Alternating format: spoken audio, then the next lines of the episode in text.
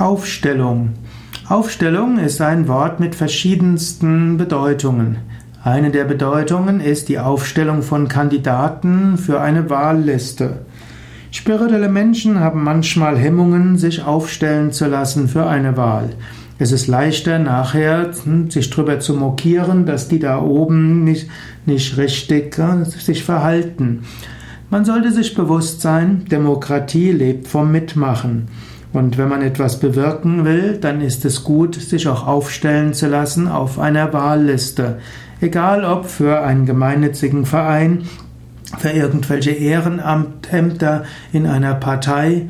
Demokratie lebt davon, dass es Kandidaten gibt, die sich aufstellen lassen und dann bereit sind, nachher mitzuwirken und mitzumachen.